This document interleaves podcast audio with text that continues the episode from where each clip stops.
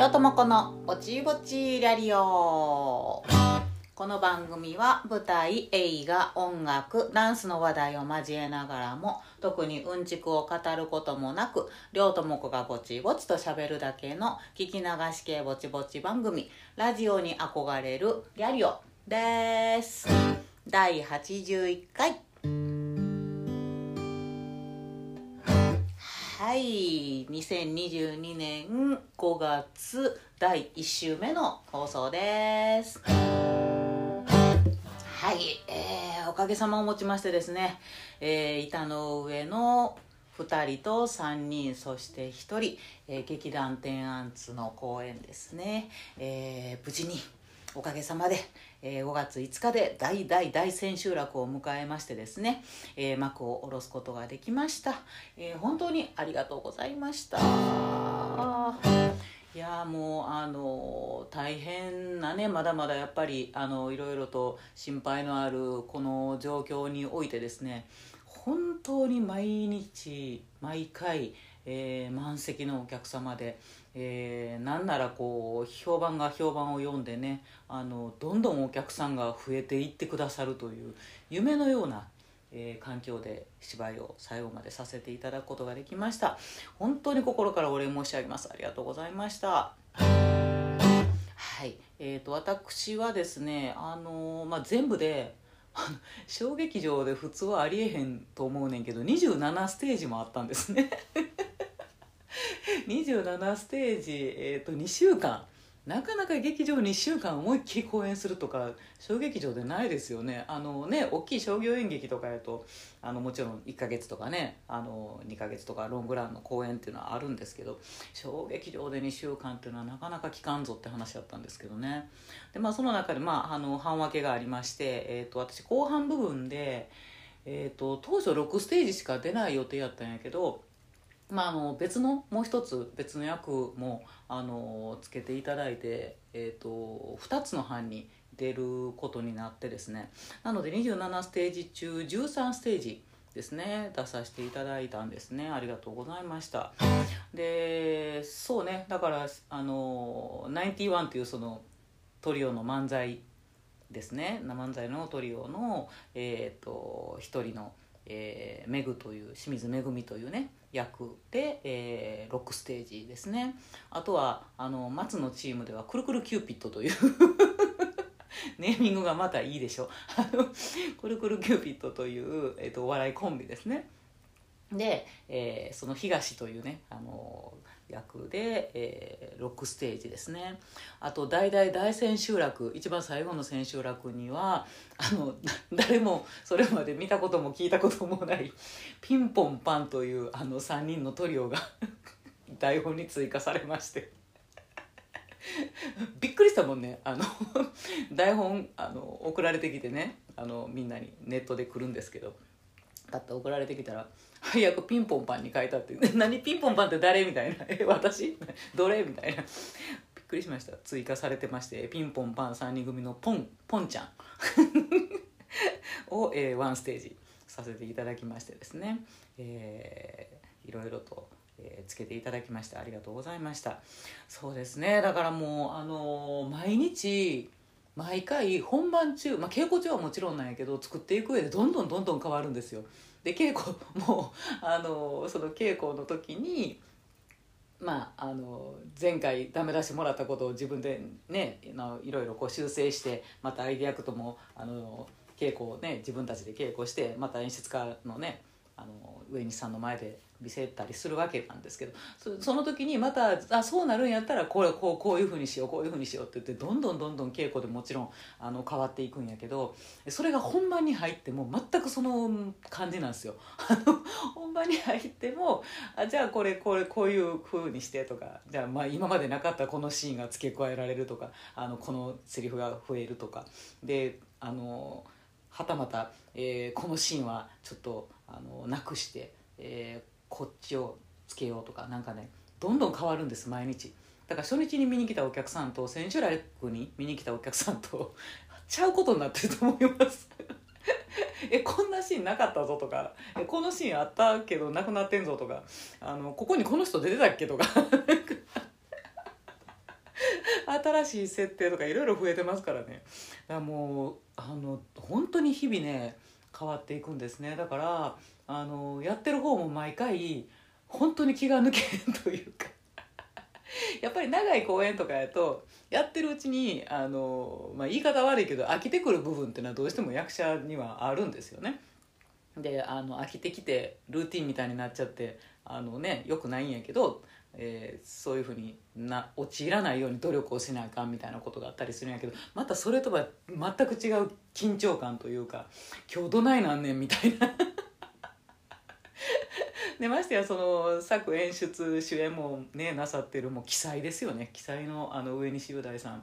あのと一緒に舞台の上で絡むってなったら上西さん自身はものすごくあの言ってくることとかやってくることを変えてきはるからアドリブ合戦じゃないけれどもこっちからそんなアドリブなんてかまさないですよ。だけどあの上西さんからはものすごいアドリブが投げかけられてくることが板の上であってだからもうそれにもうほんまに気が抜けへんっていうかねもうあの今日はどないなんねんっていう日々でしたよね。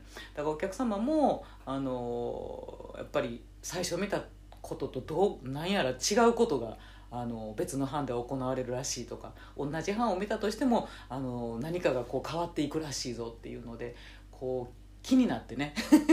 他のも見てみたい他のステージも見たいっていうのであのリピーターの方がね2回3回と中には全部の組、えー、通いましたとおっしゃっていただくねあのお客さんもいらっしゃったりして、えー、本当にすごい集団でしたね天安 いや本当に感服いたしましたもう毎日が。刺激的で、えー、勉強になりましたね。本当に携わらせて本当に携わらせていただけて、えー、光栄でした。皆様ありがとうございました。スタッフの方もね本当にあのー、いろんな対応力を持った素晴らしいスタッフでしたね。いやほんまびっくりしました。ほんまにすごかったです、えー、ありがとうございました。そうでねあの関西エリアからもタイガースキャストのねあの面々も応援に駆けつけてくださったりいたしましてですね。もう本当にあのお客様、えー、スタッフの方出演者一緒に出演させていただいた方々もう言葉では言い表せないたくさんの感謝の気持ちがございます。本当にありがとうございました。今後ともどうぞよろしくお願いいたします。はい。ですね。そして世の中はあれですね思いっきりゴールデンウィークだったんですね。えもう終わりですか？ゴールデンウィークは。え明日明後日ぐらいで終わりですか？ね。あの皆様ね今回何？ものすごいね23年ぶり？3年ぶり？に、えー、規制のないね移動の規制のないゴールデンウィークということで、えー、久しぶりにお友達とかねあの家族に会いに行ったとかね帰省できたとかねいろんなお声を聞きますよね。皆さんもも、えー、会いたい人に会いに行ったりできましたでしょうかね。本当にね、えー、私も、えー、もうちょっとしたら奈良に、え両親の顔を見に、え帰ろうかなというふうに思っています。はい。というところで、え今週のトークテーマ。両友子のぼちぼちリアリオでは毎週一つテーマを決めて喋ることにしております。テーマの頭文字、あ行から和行の50音順で、両友子が喋ってみたいワードを選んで進める方式です。今週は、や行、やゆうよの中から、焼肉はい。えー、今のはですね、えー、板の上の2人と3人そして1人の芝居中のその、えー、私のいただいた役ですね。めぐちゃん。でやってみました。私や言う。せやけど。まあまあめぐちゃんやったらこうこう言うかなっていう感じですね。なんかやっぱりこうあのー、その役と一緒に過ごす2ヶ月3ヶ月というのはあのー、その役が自分の中にこうね染み込んでくるというか染み込んできてほしいというかあの、ね、役と近づいていく感じというのがあってなんか芝居が終わるとまたその役とあのお別れするわけなんですけどね。なかなかあのめぐちゃん、えー、私の愛らしい 愛らしい友達のような、えー、存在の役でしたね。ありがとうめぐちゃん。またね。えー、というところで、えー、焼肉についてですね語っていきたいと思います。あの焼肉ね語れるようなことは私は何にもないんです実は。まあいいんです。あのリャリオはほらね。あのいつも言いますけどうんちくを語らないリャリオなので 焼肉についていろんなうんちくが、えー、ご存知の方は、えー、ね。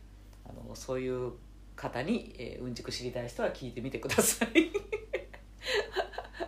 あの焼肉私あれですね馴染みがほとんどね奈良で暮らしてた時には焼肉って食べたことなかったかもしれへん。家でお母さんがなんかあのジャンのタレとか買ってきてくれて。ジャンやな。懐かしいな焼肉ジャンやな。ジャンのタレとか買ってきてくれてさ。で家でホットプレートでさあの家族で、えー、お肉を焼くみたいなのが焼肉っていうイメージやってそんなにこう外でバーベキューするぞみたいな今みたいにバーベキューキットが充実してる時代でもなかったし まあやってたけどキャンプとかで時々ね。でもなんかそんなに焼肉ってものが身近じゃなかったですね奈良にいた頃はね。ほんでなんかあのー、焼肉っていうイメージがさあのー、その私が子供の頃っていうのはあのなんやろな今みたいにこう焼肉チェーン店のほら牛角とかってほら貧困法制な 貧困法制な感じの焼肉屋じゃないですか。煙もこもってるわけじゃない。ちゃんとね綺麗にあの換気されるようになっててさなんか品よくこう食べれるじゃない？なんかああいうノリの焼肉屋っていうのがなかったのであの焼肉屋さん自体が奈良にあったんかな？ほぼ記憶にないねんな。なかった気がすんねんけど。で焼肉屋さんって言ったらもう鶴橋とかあの大阪の方に行くとなんかホルモン焼きのねあの通天閣の下とかにさホルモンの店があったりさ、まあ、ジャリンコちえちゃんの世界ですよ。とかその鶴橋の焼肉屋とかね。だからその辺はもう子供は立ち入ってはいけない。子供は立ち入ってはいけない。あれはなんかあの昼間から酔っ払ってベロベロになってるおっさんたちの行くところやみたいな イメージでもって。親もさすがにそこには連れて行ってくれへんかったんですよね。でその貧困法制な焼肉屋とは違ってさあのほんまにこう七輪で、えー、お一人様のようなねちっちゃい七輪とかにあの網乗っけてさそこでおっちゃんがあの一皿一皿300円みたいなさホルモンとかをさチェーって焼いて自分で自分の分焼いてさであの酒と一緒にねあのずっとつまみとして焼肉焼いてはるみたいなね。でもうだから七輪なんかで焼くもんやから店中煙だらけですよ。もうあの火炎放置器なんかつけたらずっとビー言うてるんやちゃう言うてるんちゃうのっていうぐらいずっとあの煙もっくもく。であの目の前見えへんぐらい ですよお互い焼いとったら。ほんでさあのそこに着ていた服もさ髪の毛も何もかもさ煙の匂いがびっしりつくわけですよね。しゃあからまあそら家族で行こうって子供の頃になるわけがないよなって話で。そうだからあの関西の焼肉屋さんって私実は行ったことがないです。もう高校でこっち出て高校卒業でねこっち出てきちゃってるから。ほんでそうだからさあの奈良から大阪に行く時に鶴橋でね近鉄線の鶴橋駅でガーンって扉が開くでしょ。そしたら昼だろうが夜だろうが鶴橋で開いた瞬間にブワーって焼肉の匂いが電車にグワー入ってくるんですよ。でカーとか寝ててもあの匂いが焼肉の匂いがぐわってするからああ鶴橋やと思って。鶴橋やもうちょっとで難波やなと。難波着いたら折りやななとかね。思う。それぐらいその鶴橋の焼肉臭っていうのがすごかったっていう記憶ですよね。それぐらいしかないかな。あと甲子園に野球見に行ってね阪神タイガース応援しに行った時にそのホルモンがあのスタンドのねその焼肉屋さんというかその売店でねホルモンとか、えー、焼いてる匂いが、漂ってきてそこでね時々あれ食べたいって言ってホルモン買うてもらうみたいな。っていうぐらいやったかな。だからほんまに関西の時にはなかなかちょっと焼肉文化に触れることがなくてですね。だから東京に出てきて割と大人になってから20代後半とか30代になってからやっと東京で焼肉を楽しみ出したっていう。外国人かお前はっていうようなレベルのこう焼肉知らなさ加減なんですね私ね、うん、なんですよ。だから、えー、うんちくが語れるわけもないんですけどなんかあの私の好きな焼肉の食べ方。とか部位とか。だけこうちょろっとねえー、喋りたいなと思いますね。ちょっと詳しい人教えてほしいねんけどな。あのー私の好みはねあの脂っこいのも結構ダメなんですよね。だから上カルビとかさすごいこうサシが入ったやつあのサーロイン的なやつとかあのねああいう霜降りがいっぱい入ったようなサシというのがいっぱい入ったようなやつっていうのがさもう割としんどい年になってるんですよね。子供の頃はもうステーキのあの脂身の部分だけなんやったらほらあのステーキ焼く前にさ牛脂？脂身だけでこうあのバーって油引くというんかな溶かしてその上で焼くじゃないですか。あの牛脂その油塗るために使った牛脂の残りのやつあれも食べたいぐらい脂身大好きっ子やったんですけどもう脂身だけで幸せみたいなねやったんやけどもうこの年になるとね もう脂身しんどなるんすよ。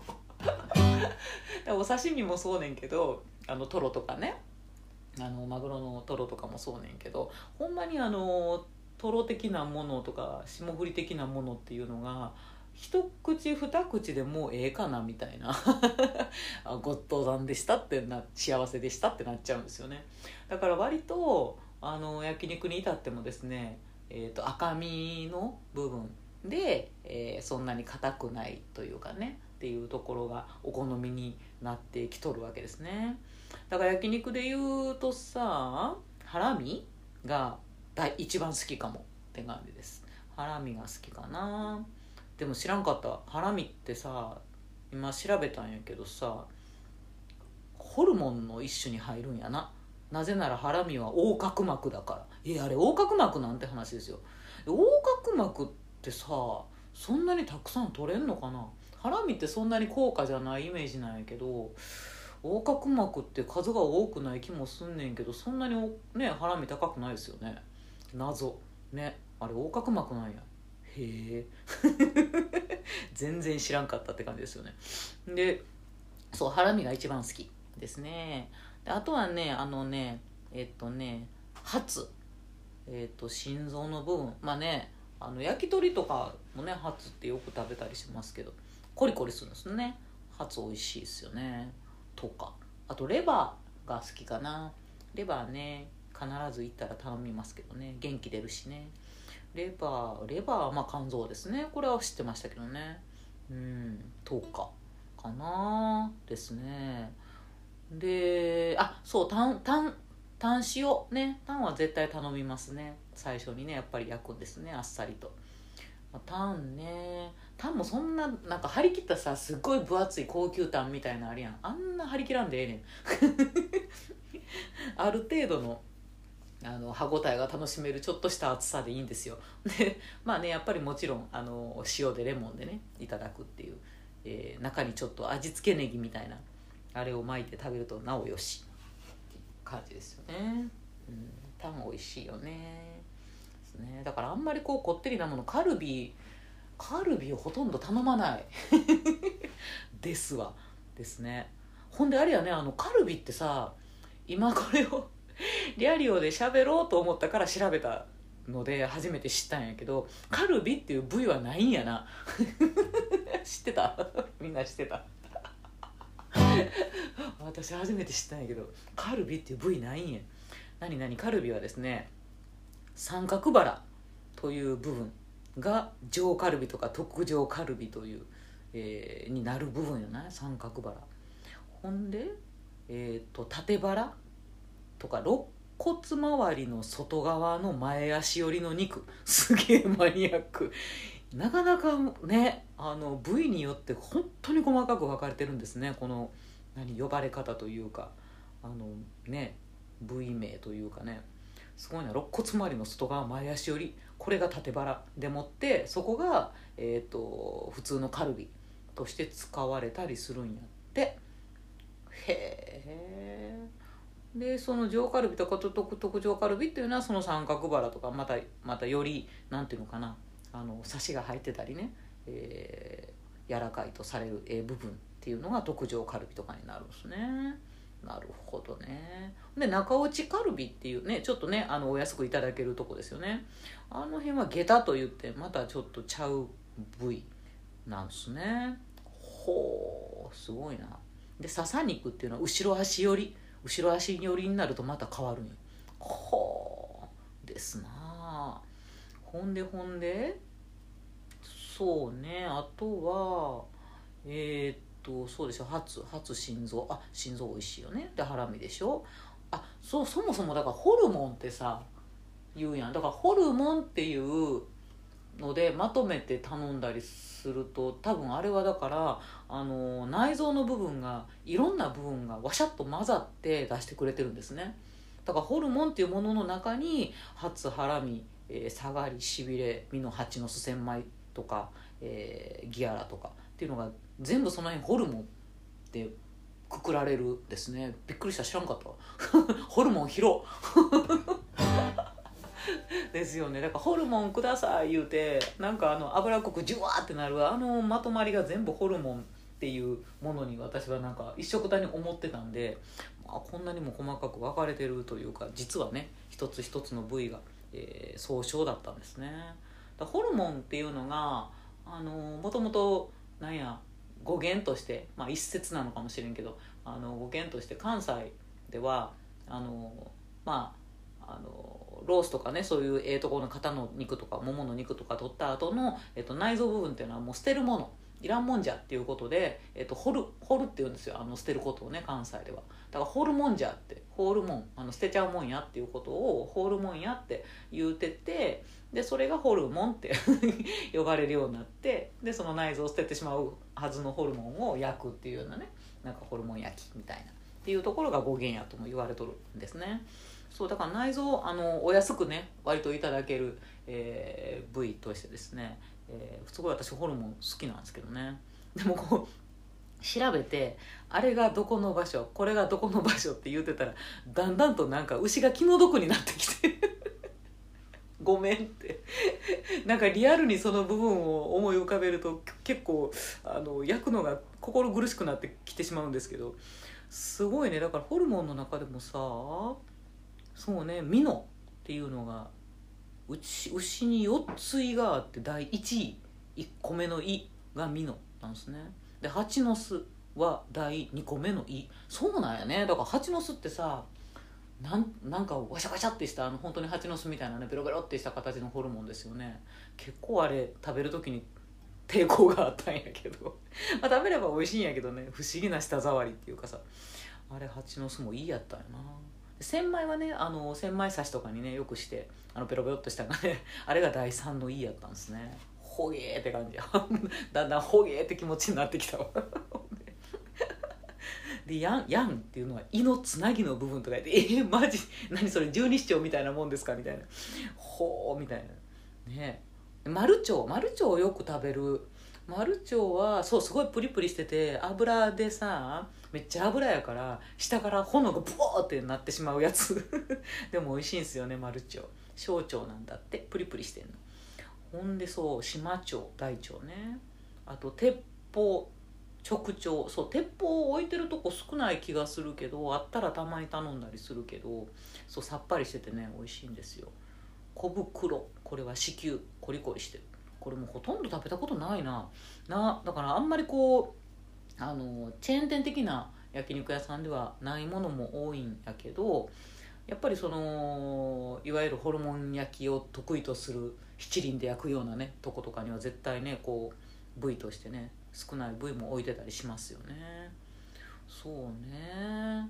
そうあとあれあのまあ牛あんまりこうだから焼肉ではあの食べへんというかあのステーキ屋さんに行ったりして選ぶ部位やったりするけどあのスカートっていう部位は私結構好きですね。スカートとかあとランプ肉ね。あのまあサーロインみたいなあんまりこうあの脂身がやっぱりもう おばちゃん得意じゃないんで。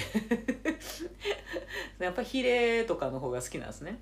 でヒレでしょ。でランプ肉。ランプはなんかもものええとこなんですね。であといちごとかね。あと枕枕っていうのはあれね。あの赤身のもも肉ですね。そう。あと貝の実貝の実好き。貝の実はね、えーと、あんまり何も考えんと食べてたんやけどバラとヒレのええーと小鳥の、えー、とこやっていう感じですね。貝の実割とあの赤身とその油のね、えー、感じっていうのがバランスすごい良くて、えー、美味しいですね。貝の実のステーキとかね。ですね。そうやね。全然知らん部位がいっぱいある。つらみこれは頬肉。ネック。ネックネックは聞いたことあんな。多分食べたこともあるな。人に連れられてこれ食べてみや言われて食べたやつへえって言うてそれっきりでなんか覚えてへんのいっぱいあるけど。でも食べた食べたことない部位もいっぱいあると思うなまだ。ネックはそうそう脂っこいよねちょっとね。でネクタイネクタイ食堂やって。でウルテウルテは気管うん、ミスジ。ミスジは肩トロ刺しほう。肩の三角。三角って聞くよね。割とさっぱりめ、えー、唐辛子。肩甲骨。これ食べたことないんちゃうかな。肩芯。あとリブキャップ。霜降り。えー、ま巻き？巻き？刺しがいっぱいあるんやって。とか。中肉はばき友三角心身亀の子。マニアックやな。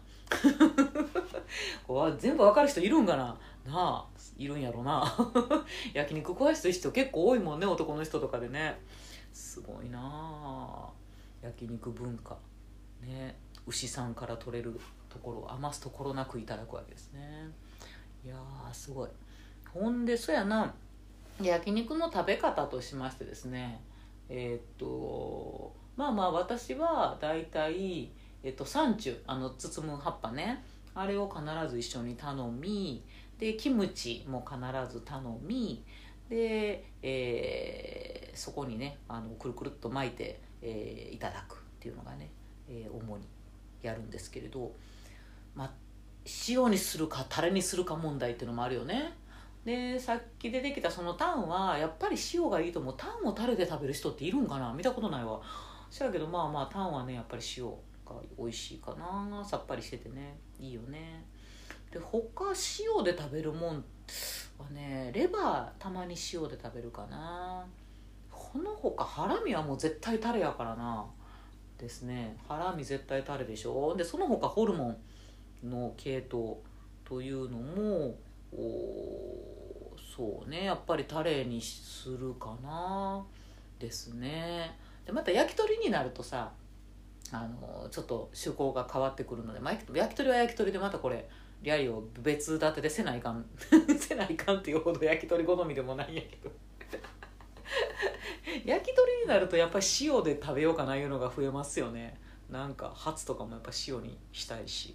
うん。やっぱり焼肉ってなるとねタレにしてご飯にのせてバクバク食べたいみたいな感じになるかなですね。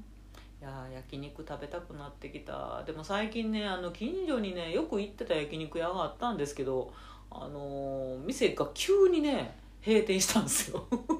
急に閉店してなんか店主に何かあったんやと思うねんけど。突然ある日。何月いっぱいで辞めますとかそんなんじゃなくて行ったら突然張り紙したってご愛顧ありがとうございましたおいおいおいおいおいあのおっさん何したんやっていう急な消え方でね。急に終わらんなってしまって店なくなってしまってね。ちょっとだから今焼肉ロスというかあの行けてないんですよねなかなか。そうでもその焼肉屋面白かったんですよ。あの行くとおまたえらい私らが一番乗りやったりとかしてあのいらっしゃいませあどうぞみたいな決まった席にこういつも通されてね。ほんであの第一発目のお客さんやからあの換気扇回しますねって言わはんねんなもちろん。で換気扇回しますねって別に普通に回してくれたらいいんやけどあのちょっと大きな音がしますけどびっくりしないでくださいねって言われて、えー、店主があの厨房に消えていかはんねんな。でその後に換気扇のオンのスイッチをボンって入れはったらほんまに冗談みたいな大きな音がすんの。ブン。ゴーみたいな。で一発そのゴーキュルルっていうのがあの始まると,、えーと、いっぺんそこで音はギュルルは収まって普通のゴーっていう音になるんやけどその確かに出始めのその一発目が一体何が行われてんねんっていうぐらいでかい音が鳴るんすよ。なんかねまあでも毎回来てるからあの毎回それもう言うてくれんでも「あじゃあ換気扇あの回し回しますんでいつも通りすみません」ぐらいでもう分かるんやけど律儀に毎回その店主があの「大きな音出ますんですみません」ってちゃんと言わはんねんな。で向こうもあの常連のいつもの人やって分かってんねんでこっちも挨拶してるし分かってんねんけどその儀礼は必ず行われて大きな音出ます。また「はい分かりました」って。こちらも「あ分かりました」っ て毎回そのね形式的な儀礼があんねんけど、ね、面白いあのね美味しい店やったんですけどね。残念ながらって感じですよね。そうね。でまああの焼肉はビールで、えー、もちろん始まるんやけどおどうしてもやっぱり最後に、えー、白ご飯にタレのねホルモンを乗っけて食べたいわけですよ私は。だから まあまあお腹いっぱいかもねと思っても、えー、とやっぱりライスを頼んで、えー、最後はその汁タレご飯を食べたいなっていうので、えー、あとサンチュにご飯ものっけてねあの一緒に焼肉ライスみたいにして、えー、サンチュごと、えー、でかい口をうにょって食べたいっていうのがあってしますね。あとせやなあんまり辛いもん得意じゃないけど最後に豆腐チゲもちょっと食べたいよねっていうのがありますね。ビビンバにはいかんな。石焼きビビンバとかね焼肉屋さん行ったらあるんですけど。ビビンバに行くんやったら白ご飯頼むかな。っちゅう感じやな。うんですね。いや皆様もこだわりの焼肉の、えー、食べ方焼き方とかねいろいろあると思いますけどね。あれどんどん焼いちゃダメですよね。時々さ何人かで焼肉行ったらさあの特に女の子にありがちやねんけど気利かしてるんやと思うねんけどどんどん焼く子いるやん。あれあかんよな。焼くな。まだこっちは。いろいろちょっとずつちびちび楽しんでるねんって。人のペースじゃなく勝手に焼くな。どんどん焼いて皿に入れてくるんじゃないっていう。いやいや嬉しいねんで。あのねあの気利かしてな。こう途切れへんようにあの焼く手間のないように焼いてくれてるのは嬉しいねんけどあの勝手に焼きますんで。ほっといてくださいっていう感じなんですね。そうそう。ねでもあの火だるまになる感じとかねちょっと 最初はびっくりしましたよね。燃えてる燃えてる燃えてる燃えてるみたいな。で結構私もあのややや人の焼いて差し上げようかなっていう時にこうねやんねんけど割と失敗して「そうじゃない」とか言って怒られてこうトングあの奪われたりしますけどね。だからもう焼くの上手な人に「すんません」言うて。